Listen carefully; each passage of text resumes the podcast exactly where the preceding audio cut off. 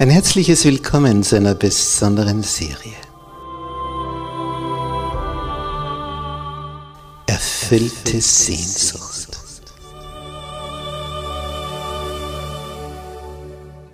Die Welt der Bibel.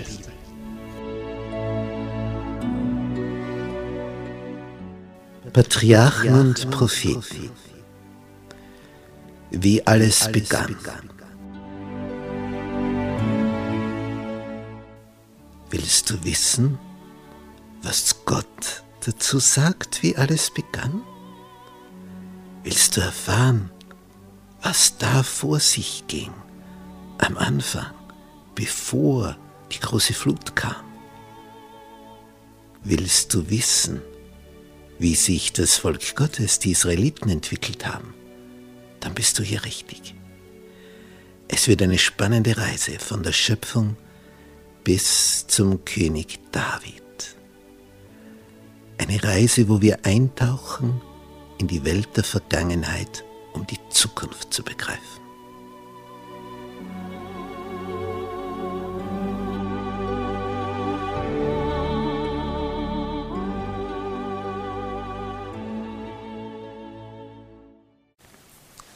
Gnade sei mit euch und Friede von Gott unserem Vater und dem Herrn Jesus Christus. Die Eroberung Kanaans durch Josua. Das ist heute unsere Thematik in unserer Serie, wie alles begann. Und dazu heiße ich auch alle Zuschauer im Internet herzlich willkommen. Die Israeliten hatten also Südkanaan erobert. Und bei Gibeon und Bethoron, dort war der große Sieg über das ganze Südkanaan erfolgt. Ich zeige das hier auf der Karte.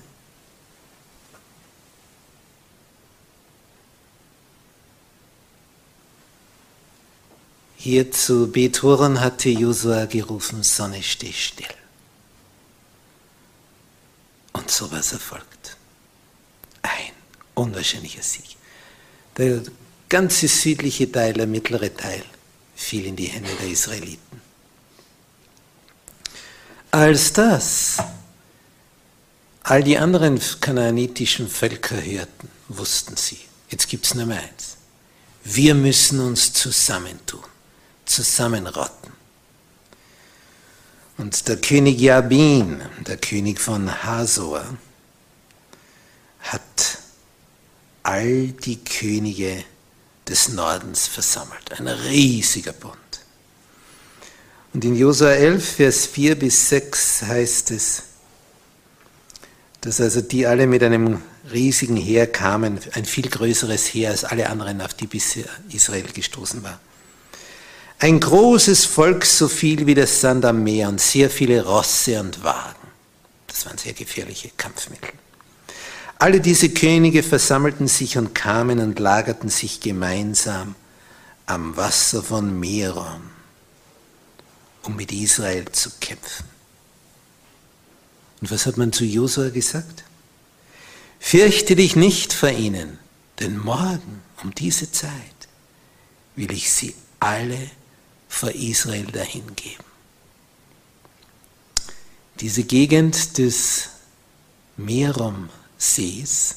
Es ist also nördlich des Sees Galiläa, des Sees Genezareth. Ich zeige das auf der Karte.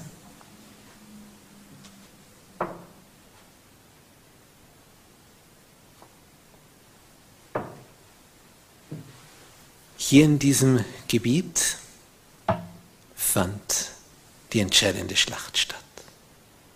Alle Völker Kanaans von der anderen Hälfte vom Norden hatten sich hier zusammengetan. Eine riesige Armee. Und dann steht in Josua 11, Vers 8, der Herr gab sie in die Hände Israels.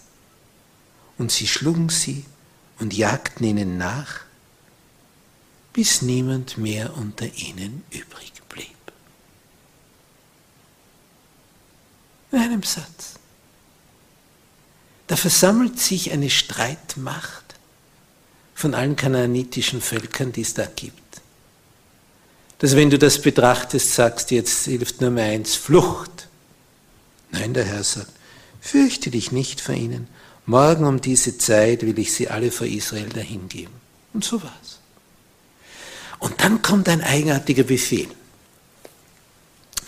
Die Israeliten haben jetzt in ihren Händen Streitwagen.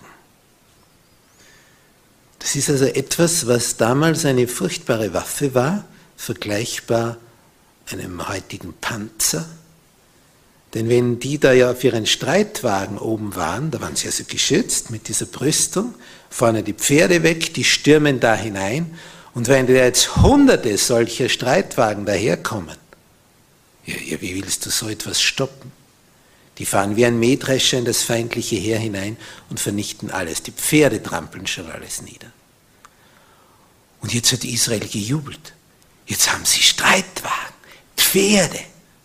Und Pferde sind in Israel eine sehr kostbare, teure Angelegenheit. Es gibt Kamele, aber nicht Pferde.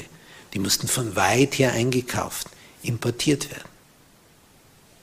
Und nun kommt der Befehl Gottes, die Streitwagen zu verbrennen. Wie bitte? Ja, wieso das? Das ist doch eine fantastische Waffe. Die Pferde sollten sie lähmen. Ja, warum? Warum sollen sie sich dieser Sachen entledigen und die kaputt machen, die jetzt die wertvollste Waffe für sie sind, gratis erworben, nichts dafür bezahlt. Das bedeutet, einen einzigen Streitwagen zu bauen. Und sie sollen das verbrennen wie ein Stück Holz? Ja, denn der Herr möchte nicht, dass sie auf menschliche Dinge vertrauen. Sie sollen dem vertrauen, der sie geschaffen hat. Auf den sollen sie hören und ihm gehorsam sein. Sie brauchen das nicht. Brauchen keine Wagen, keine Streitwagen, keine Pferde. Sie haben den Schöpfer des Universums. Der ist an ihrer Seite. Und wenn sie ihm vertrauen, das andere nicht nötig. Eigenartig. Sie entblößen sich dieser Chance und sie kommen dem nach. Da gab es sicher welche drunter, die sich dachten, einen Streitwagen verbrennen, ist eine Kostbarkeit. Es wurde dem Herrn dargebracht. Damit haben sie ihre Altäre beheizt. Schon eigenartig.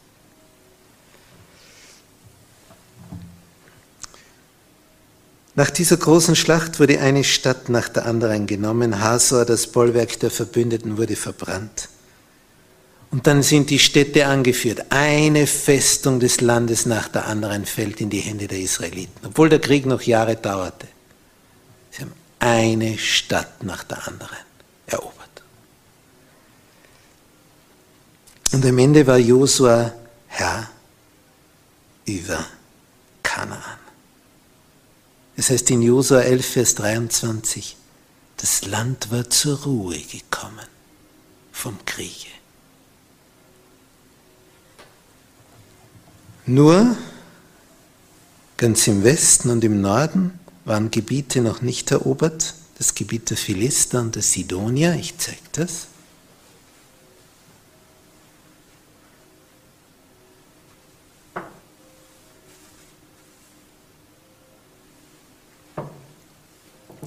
Heutiges Libanongebiet, Gebiet der Sidonier und das Philistergebiet mit einer ihrer Hauptstädte Gaza, bis heute dasselbe Name der Gazastreifen, bis heute ein Palästinensergebiet. Philisterland. Das waren zusammenhängende Gebiete, die sie nicht erobert hatten. Und dazwischen waren noch allerhand Orte, die noch kleinere Orte, die nicht erobert waren. Und das überließ nun Josua den jeweiligen Stämmen, dies gänzlich zu durchforsten großen Kriege waren geschlagen. Und das ganze Land sollte jetzt unter Israel aufgeteilt werden. Und Josua, der Hohepriester Eliasa und die Stammeshäupter, die begannen jetzt das Land zu verteilen. Welcher Stamm welches Land kriegt und in diesem zugewiesenen Land welche Sippe, welche Orte, welche Äcker, es wurde jetzt aufgeteilt. Ein Stamm erhielt nichts an Land, nur Orte, der Stamm Levi.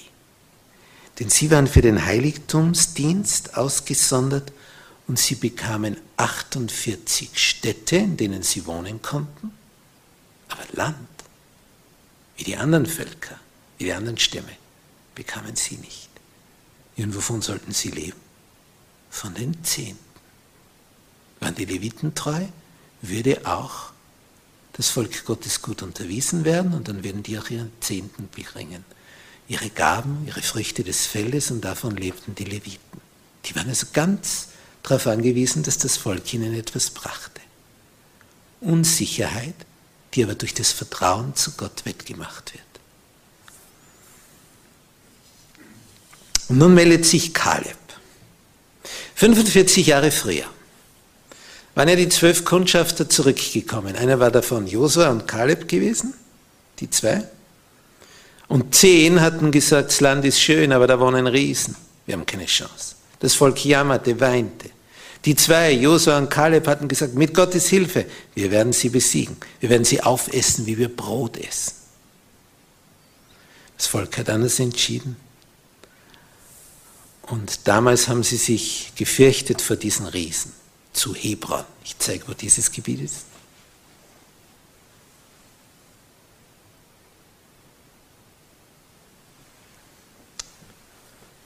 Nun, Kaleb ist der, der sagt, dort wohnen die Riesen, vor denen wir damals gezittert haben. Damals war ich 40, jetzt bin ich 85. Ich bin gleich stark wie damals, sagt er, mit 85. Meine Kraft ist nicht schwächer geworden. Ich hätte gern dieses Gebiet der Riesen, das ist aber noch nicht besiegt, nicht erobert. Es ist das Gebiet, das am allerschwierigsten zu erobern ist. Und Kaleb, der ja jetzt neben Josua der Einzige ist von dieser vorigen Generation, alle anderen sind gestorben. Denn alle, die damals über 20 waren, sind umgekommen, außer Josua und Kaleb. Und Kaleb hätte jetzt sagen können, Moment, ich bin privilegiert. Neben Josua bin ich der Einzige von damals, der treu war. Ich suche mir das Beste aus, das schon erobert ist, wo es schön grün ist, sanfte Wiesen, Fruchtbarquellen, einfach das Beste vom Besten. Und jeder hätte es ihm gegeben. Nein, er sucht sich das aus, was am allerschwierigsten zu erobern ist, wo die mächtigste Festung ist, wo die Söhne der Riesen sind. Und alle sagen, ja gern, also das, das kannst du gern anbacken. Und erobert es und zieht ein in Hebron. Das ist dieses Gebiet, wo Abraham, Isaak und Jakob mit ihren Herden geweidet hatten. Und dort bei Hebron in der Höhle von Machbela hat Abraham die ersten Quadratmeter im heiligen Land erworben. Eine Höhle mit dem umliegenden Acker, wo er Sarah begraben hat, die Grabstätte. Das war diese Gegend, Hebron.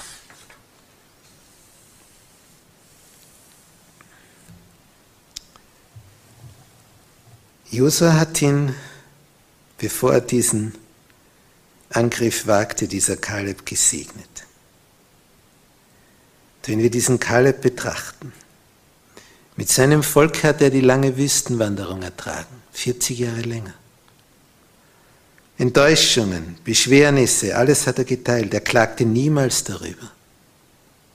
Er rühmte Gottes Gnade, die ihn in der Wüste bewahrte, als seine Brüder hinweggerafft wurden. Nie hört man von ihm ein Murren oder Klagen, obwohl er wegen der anderen 40 Jahre länger da herumziehen muss. Aber es macht ihm nichts aus, denn es ist Gottes Wille und das ist das Beste. So ist er unterwegs. Ihm lag daran, diesen Kaleb, Gott zu ehren und die Stämme zu ermutigen, all das noch zu erobern, was noch zu erobern war. Und Kaleb erhielt nun das Erbteil, wonach er 40 Jahre lang ausgeschaut hatte. Das muss ein Gefühl gewesen sein, als er in diesem Hebron war. Und kaum hatte er das erobert, drängte er auf weitere Eroberungen, hat gesagt, das müssen wir noch erobern und das kommt, ich helfe euch und wir backen das noch an und jenes. Das war ein Mann. Jetzt aßen sie wieder von diesem Traum, die sie damals am Bach Eschkol erkundet hatten, wo zwei Männer das tragen mussten, auf einer Stange, so eine Traube, die bis zum Boden hing. Jetzt waren sie dort. Jetzt konnten sie das genießen. 45 Jahre später. Jeder empfing nach seinem Glauben. Die damals Ungläubigen waren nun tot. Das ist das Gesetz. Wer nicht glaubt, kommt um. Wer nicht dem vertraut, von dem das Leben kommt, der erntet den Tod.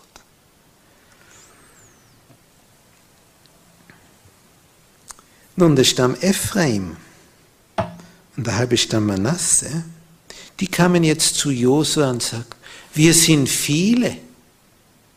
Und weil wir viele sind, möchten wir doppelt so viel Land wie die anderen.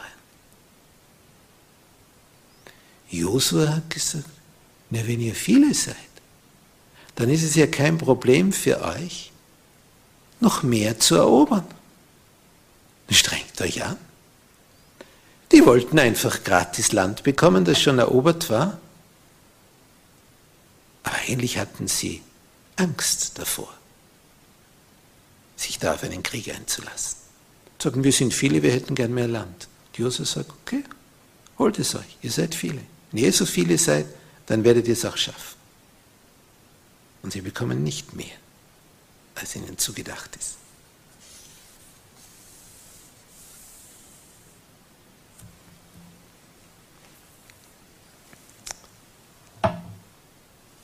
Als sie in Israel, in Kanaan einmarschierten, war Gilgal ihr Hauptquartier gewesen, gleich neben Jericho.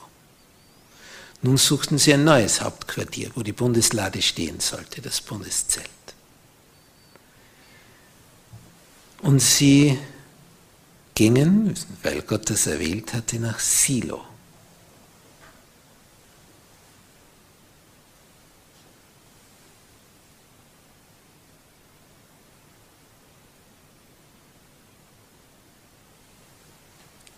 von Gilgal nach Silo.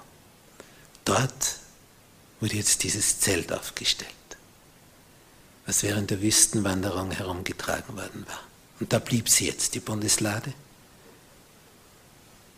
Und sie blieb da 300 Jahre, bis dann unter David das Ganze nach Jerusalem kam und bis dann unter Salomo, dem Nachfolger, ein Tempel gebaut wurde.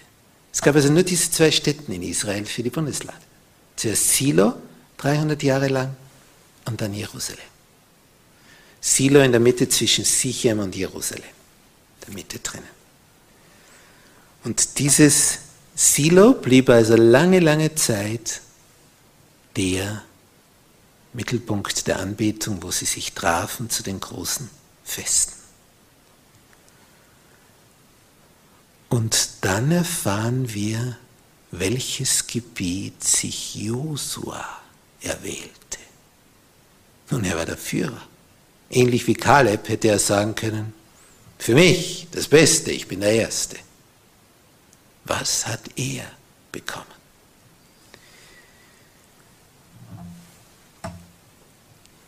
Die Stadt, die er bekommen hat, wir finden diesen Bericht in Josua 19, Vers 50.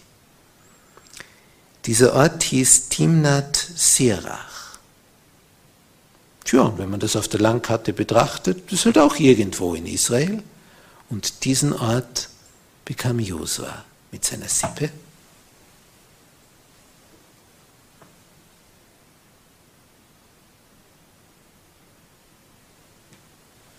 Wenn man das aus dem Hebräischen übersetzt, dann heißt das der Teil, der übrig blieb. Was heißt das?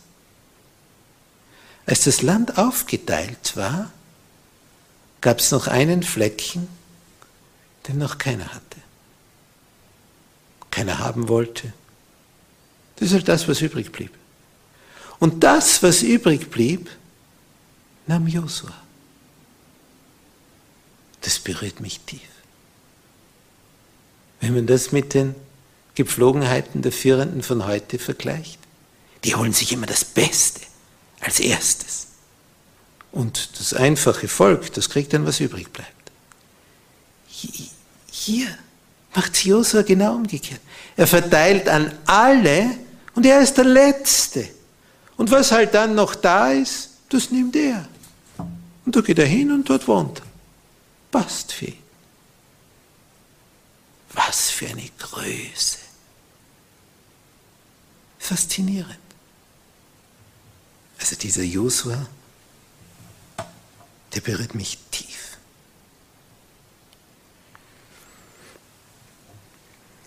Diese, dieser Name der Stadt war also ein dauerndes Zeugnis für den edlen Charakter und die Selbstlosigkeit des Eroberers, Josua. Statt sich die Kriegsbeute als erster anzueignen, stellte er seine Ansprüche zurück bis selbst der Geringste aus seinem Volk versorgt war. Und er nahm, was übrig blieb. Das ist Josua. Ich bin gespannt darauf, ihn auf der Wolke zu treffen beim Heiland. Was für ein Mann des Gebets, des Glaubens, des Vertrauens zu seinem Vater im Himmel. Er nimmt, was übrig bleibt und ist zufrieden.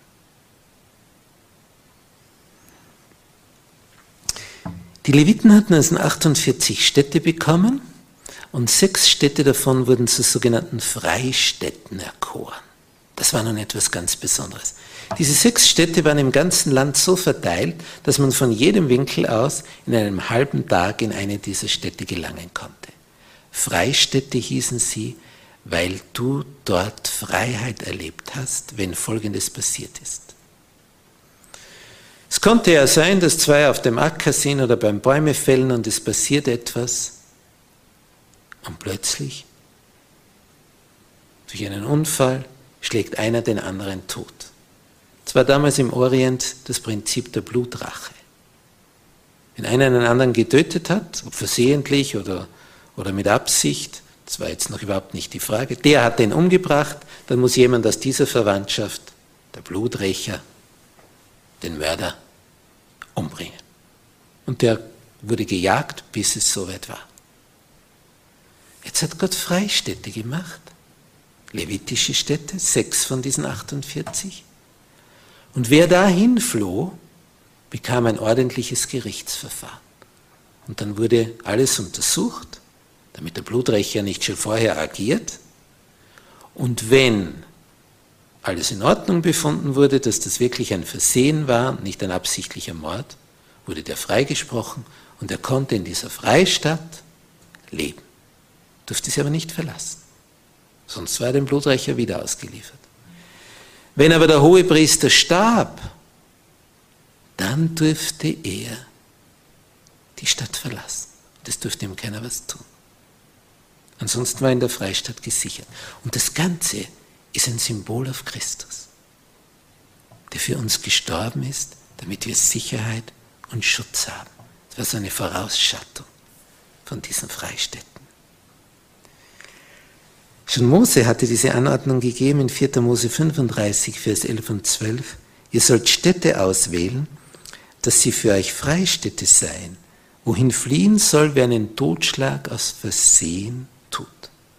Und es sollen unter euch diese Städte eine Zuflucht sein, dass der nicht sterben muss, der einen Totschlag getan hat, bis er vor der Gemeinde vor Gericht gestanden hat. Das war also eine barmherzige Einrichtung des Höchsten. Und überall im Lande waren Wegweiser und da stand drauf, in die Richtung geht's zu Zuflucht. Damit, wenn einer plötzlich fliehen muss, weil ihm da was widerfahren ist, er dorthin fliehen kann.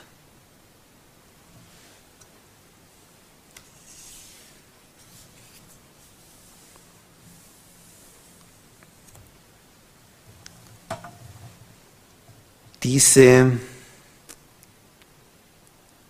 Freistätte, dieses Symbol, Schutz zu finden vor dem Bluträcher, das ist auch ein Bild, dass einer hinter uns her ist, nämlich Satan, dieser große Gegner.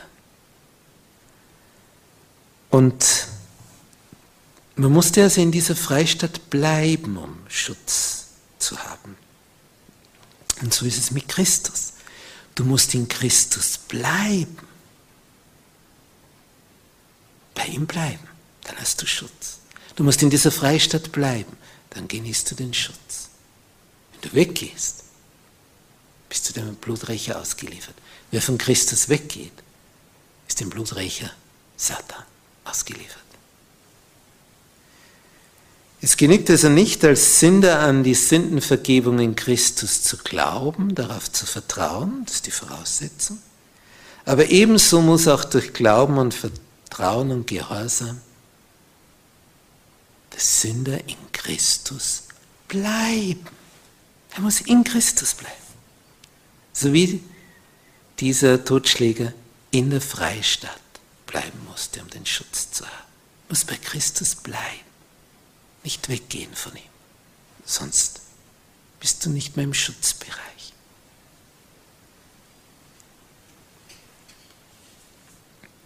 Da waren zwei Stämme in Israel und ein halber Stamm dazu, Ruben und Gad. Die wollten sich woanders niederlassen. Ich zeige das jetzt auf der Karte.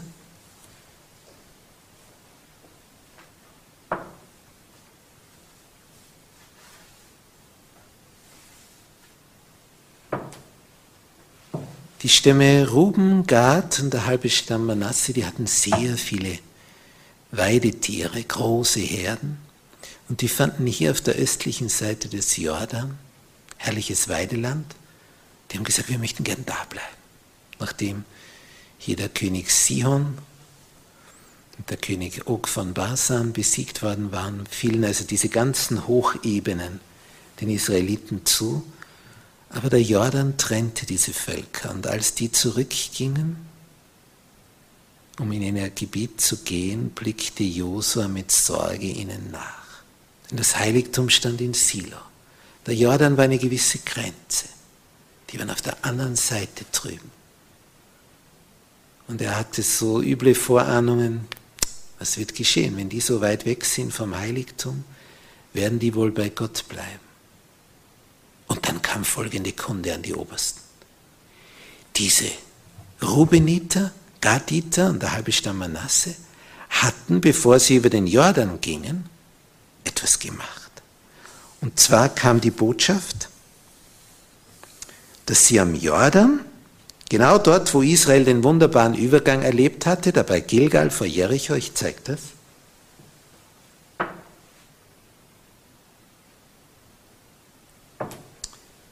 Das war übrigens auch die Stelle, wo später Johannes der Täufer am Jordan taufte.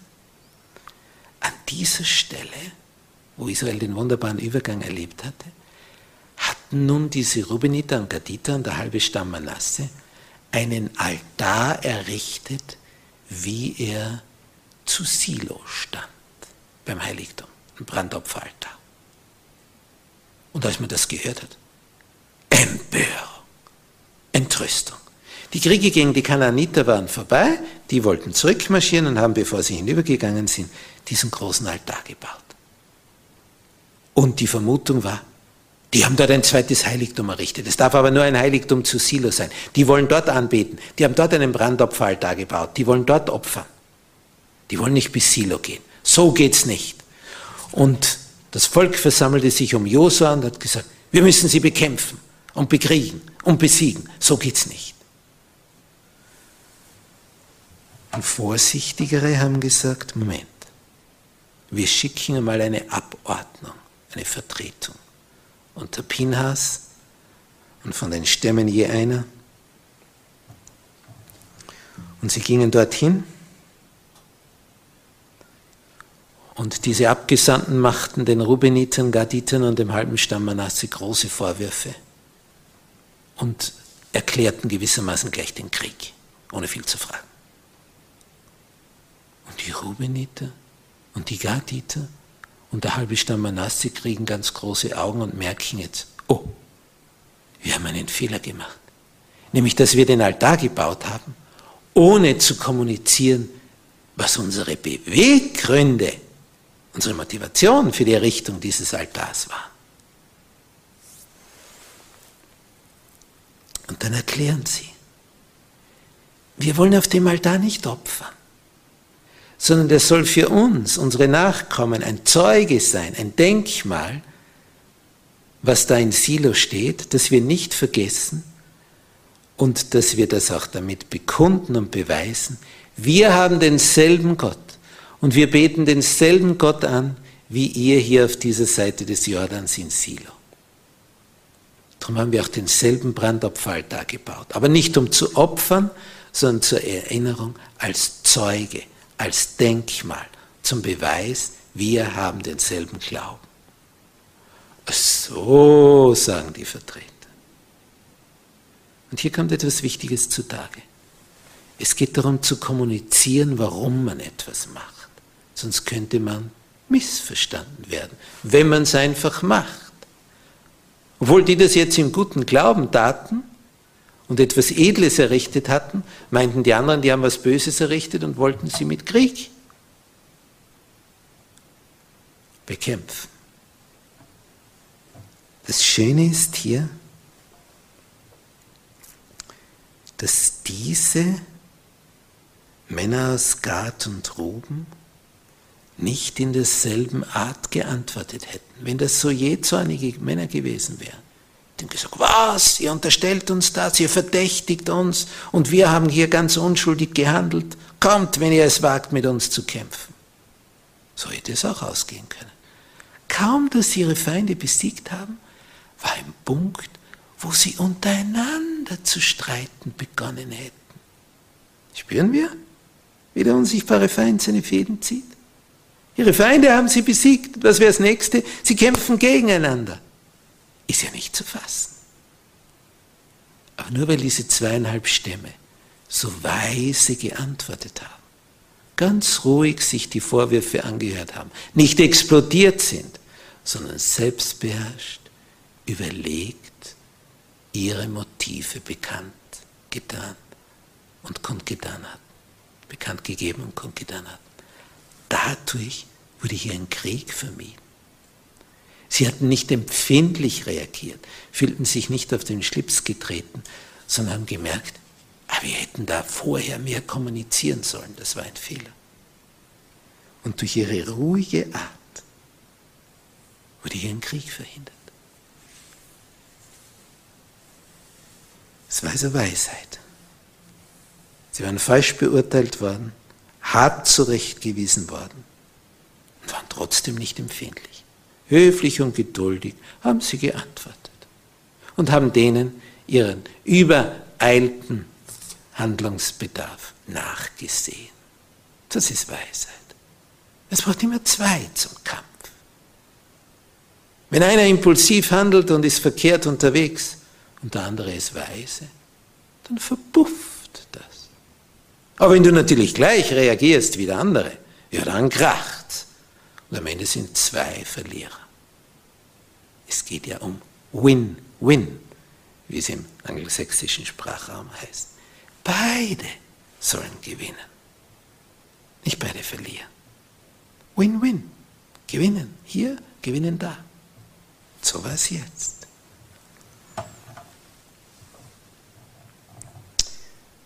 In dem Buch Patriarchen und Propheten steht auf Seite 500, und das ist leicht zu merken, folgender Satz.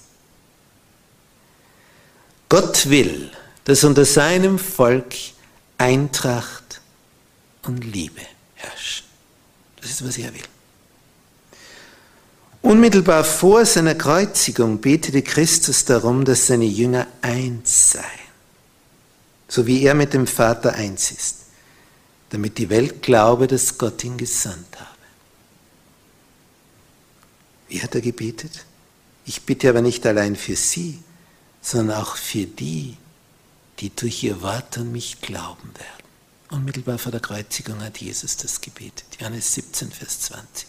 Das hohepriesterliche Gebet. Ich bitte nicht allein für meine Jünger, sondern auch für die, die durch das Wort der Jünger an mich glauben werden. Über die Jahrhunderte, die Jahrtausende. Und diese Einheit zu erreichen, sollte unser ständiges Ziel sein. Ohne dabei auch nur einen Wahrheitsgrundsatz aufzugeben. Nicht so eine schwammige, billige Einheit. Wir reden nicht über die Unterschiede. Die Wahrheit muss dastehen.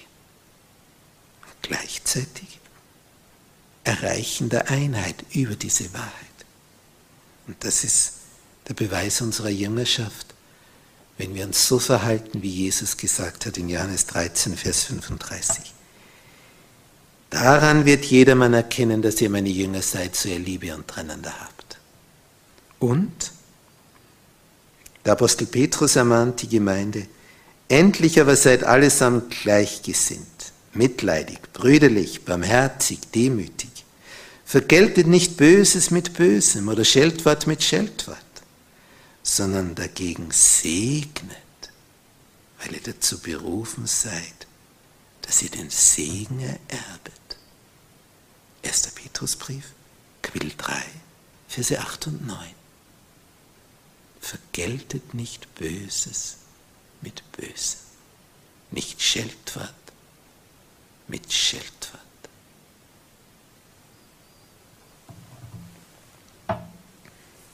Der nächste Abschnitt. Die Eroberungskriege waren vorüber, jeder hatte sich auf sein Hab und Gut zurückgezogen, auf seinen Besitz. Sie saßen unter ihren Feigenbäumen und Ölbäumen und in ihren Weinbergen, ernteten die Felder die Früchte davon.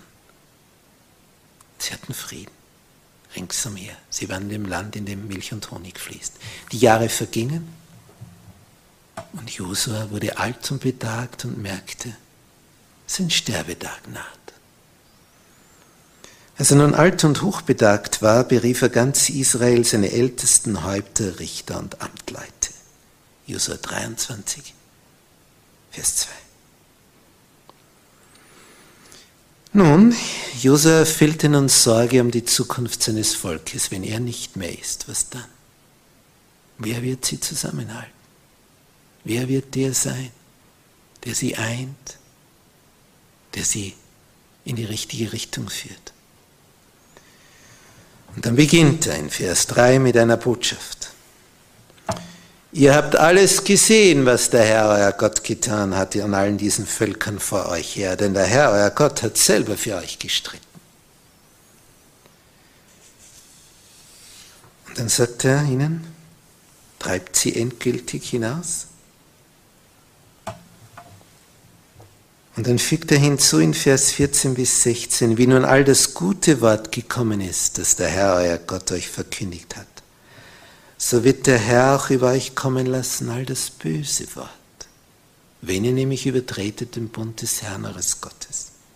Und wenn ihr hingeht und anderen Götzen dient und sie anbetet, so wird der Zorn des Herrn über euch entbrennen und ihr werdet bald ausgerottet sein aus dem guten Land, das er euch gegeben hat. So wie er für euch gestritten hat, wird er sich von euch zurückziehen, wenn ihr ihm nicht nachfolgt.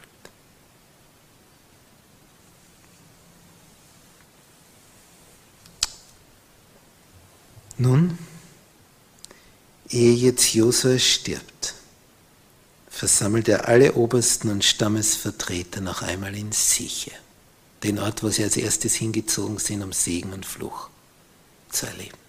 Noch einmal nach Sicher.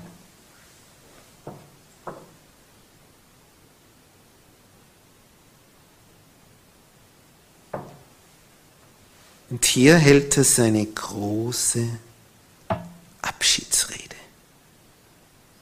Er hält noch einmal Rückschau auf die Geschichte Israels, erzählt ihnen von den wunderbaren Daten Gottes. Man hatte von Silo die Bundeslade hergeholt. für dieses Ereignis. Die Priester hatten sie hergetragen. Silo ist also etwas weiter südlich.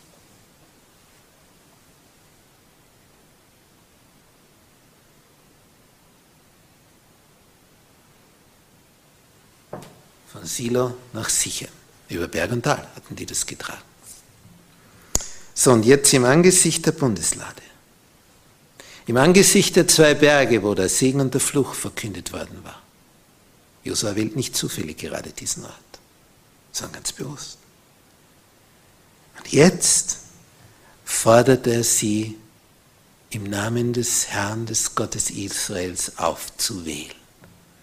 Er sagt, Erwählt euch heute, wem ihr dienen wollt, den Göttern der Völker rings um uns herum, die Gott uns vertrieben hat, oder der Gott Abrahams, Isaaks und Jakobs, der uns aus Ägypten herausgeführt hat durch Mose, der das Meer geteilt hat, der den Jordan geteilt hat, der diese Völker vor euch vertrieben hat, der uns Regen und fruchtbare Zeiten gegeben hat.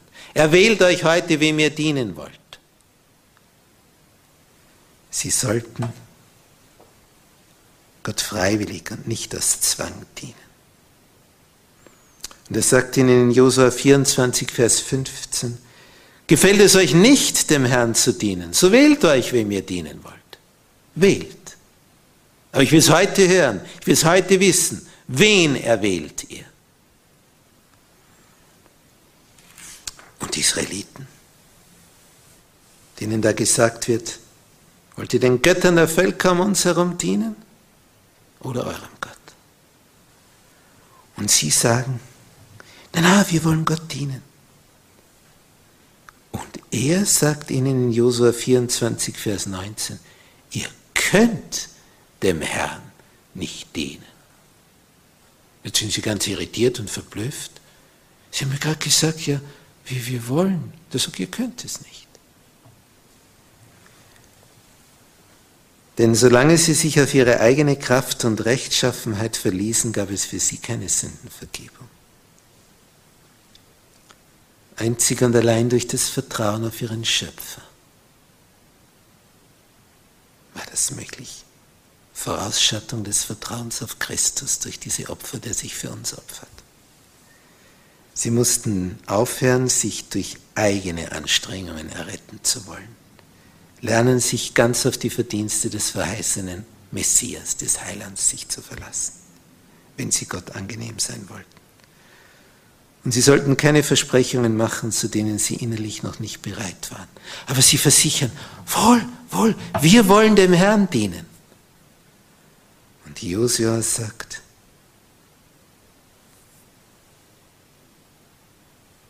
was immer ihr entscheidet, ich aber und mein Haus. Wir wollen dem Herrn dienen. Und dann sagt das Volk in Vers 24, dass auch sie das wollen. Wir wollen dem Herrn, unserem Gott, dienen und seiner Stimme gehorchen. So schloss Josua an diesem Tag einen Bund für das Volk und legte ihnen Gesetze und Rechte vor in Sicher. Abschiedsversammlung. Er weiß, dass er bald stirbt. Er möchte sie binden an den, der Schutz gewährt, der Segen gewährt, wo das sie erwartet, was sie sich erhoffen und erträumen. Und Josua zeigt auf, woran es liegt. Verbünde dich mit dem, der dich geschaffen hat, mit deinem Papa im Himmel. Vertraue ihm. Erwählt euch heute, wem ihr dienen wollt ich aber und mein Haus, wir wollen dem Herrn dienen. Wie schön, wenn das die Richtschnur deines Lebens ist. Amen.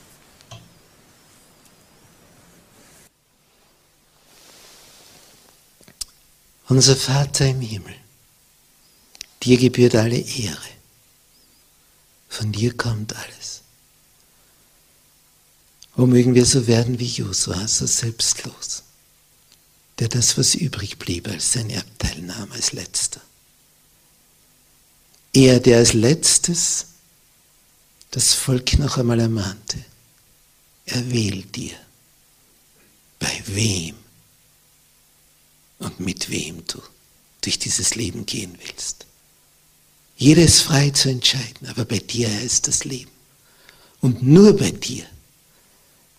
Wer dich erwählt hat, das Leben. Wer dich nicht erwählt, erbt den Tod.